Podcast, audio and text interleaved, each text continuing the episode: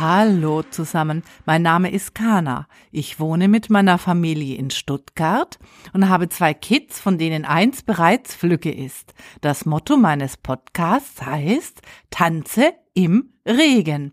Mein Podcast möchte dich dabei unterstützen, eine positive Lebenseinstellung zu behalten, mit Fehlschlägen besser zurechtzukommen und Dinge zu meistern, die du eigentlich nicht oder nur schlecht kannst und daher fälschlicherweise meinst, es nicht hinzubekommen.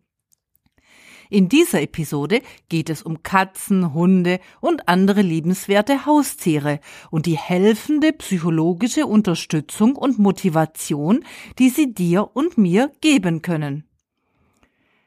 Es gibt zum Beispiel die physischen Effekte, also die körperlichen Auswirkungen auf Tierbesitzer. Als Hundebesitzer bist du gezwungen, öfters an die frische Luft zu gehen und erreichst dadurch automatisch mehr Bewegung. Dies hat natürlich wiederum einen positiven Effekt auf dein Herz-Kreislauf-System.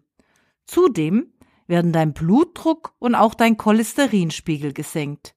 Mit einem Pferd hast du diesen positiven Effekt selbstverständlich ebenfalls, doch der Aufwand und die Kosten hierfür sind wesentlich höher.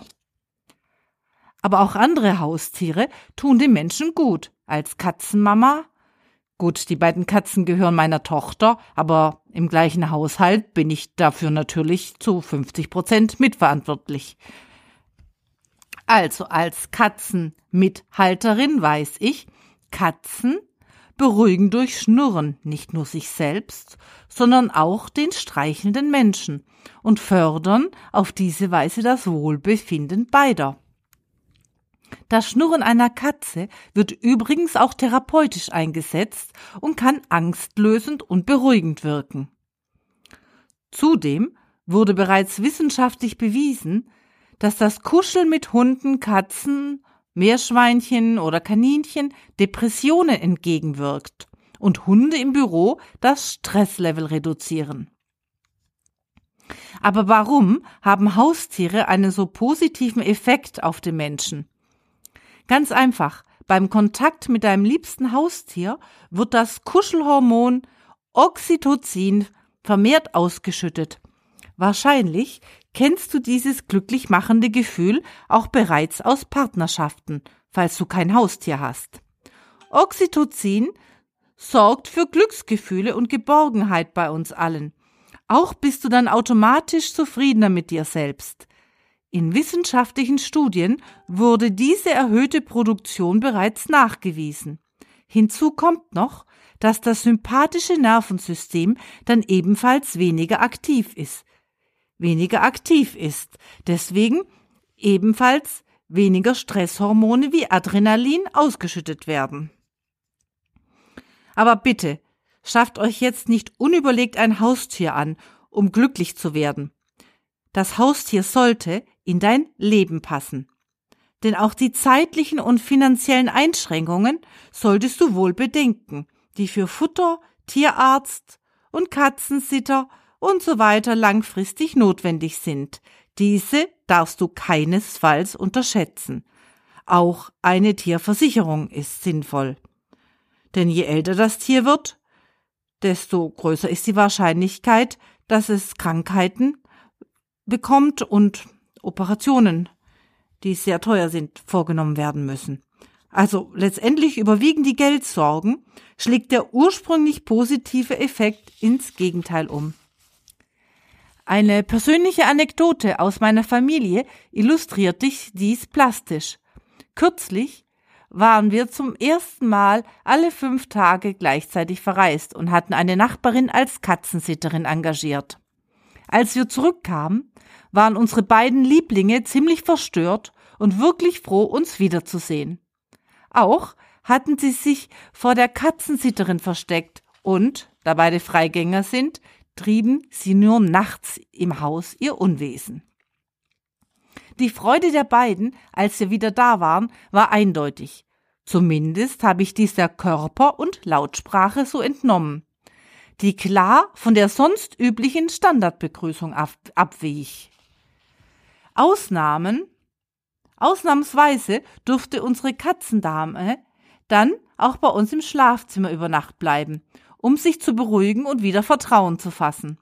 Urlaub ist somit auch in emotionaler Hinsicht nicht ganz leicht, wenn du dein Tier allein lassen musst und es deinem Liebling leider auch nicht vorher erklären kannst.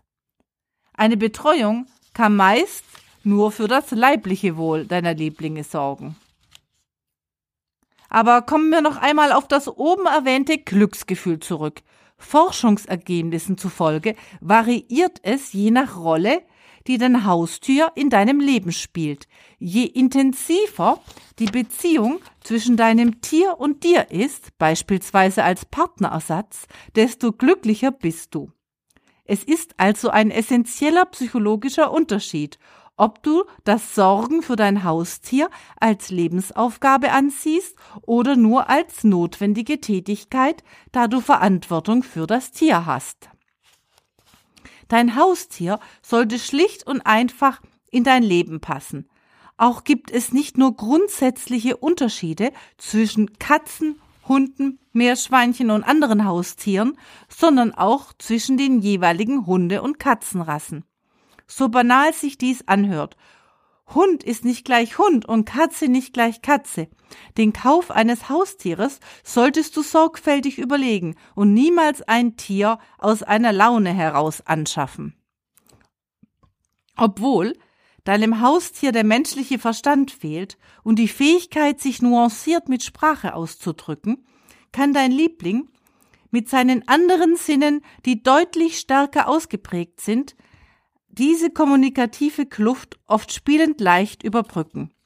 Unser Haustier kümmert sich oft um uns, denn sie spüren, wenn es uns nicht gut geht und zeigen Empathie. Sie verstehen sicherlich nicht jedes Wort, wie mancher Hundebesitzer behauptet, aber nehmen die Schwingungen unserer Befindlichkeit und Stimmung eindeutig auf und reagieren darauf. Katzen beispielsweise riechen, hören, schmecken und fühlen drei bis siebenmal besser als wir Menschen und nehmen Verhaltensänderungen bei uns sofort wahr. Aber auch veränderte Körpergerüche bei Krankheiten beispielsweise. Meist suchen unsere Fellnasen dann physischen Kontakt zu uns, um uns intuitiv psychologisch zu unterstützen. Du kannst dies auch als Trostspenden interpretieren, obwohl dies wahrscheinlich eine Vermenschlichung darstellt. Es gibt darüber hinaus auch eindrucksvolle Beispiele von Tieren, die fremden Menschen und anderen Tieren über die Artgrenze hinweg, die notgeraten sind, geholfen haben. Beispielsweise Leoparden, die sich um ein Affenbaby kümmerten, anstatt es einfach zu fressen. Dazu habe ich dir in den Shownotes ein eindrucksvolles TED-Video verlinkt. Ja, und Delfine, die Schiffbrüchige vor dem Ertrinken gerettet haben.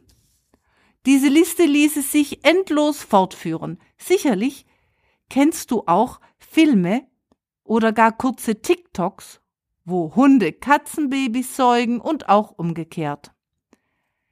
Wenn du noch kein Haustier hast und dich mit dem Gedanken trägst, eines anzuschaffen, dann ist es eine Überlegung wert, sich um ein gerettetes ehemaliges Straßentier aus Rumänien, Portugal oder Spanien zu bewerben und nicht einfach ein Jungtier zu kaufen. Da ich gegenwärtig ehrenamtlich für einen Tierschutzverein arbeite, verlinke ich dir in den Shownotes die Homepage dieses Vereins, den ich sehr empfehlen kann. Natürlich gibt es auch zahlreiche andere Tierschutzvereine, die sich ebenfalls auf die Rettung von Straßenhunden und Katzen spezialisiert haben und die du ebenfalls kontaktieren kannst. Abschließend möchte ich noch mich mit einem Zitat verabschieden, das ich sehr passend finde. Leider ist der Autor unbekannt. Solange Menschen denken, dass Tiere nicht fühlen, fühlen Tiere, dass Menschen nicht denken. Ja, und in meiner nächsten Episode des Podcasts geht es darum, wie, wie wir unter unseren Alterungsprozess etwas aufhalten und vor allem unsere Gesundheit und Vitalität positiv beeinflussen können.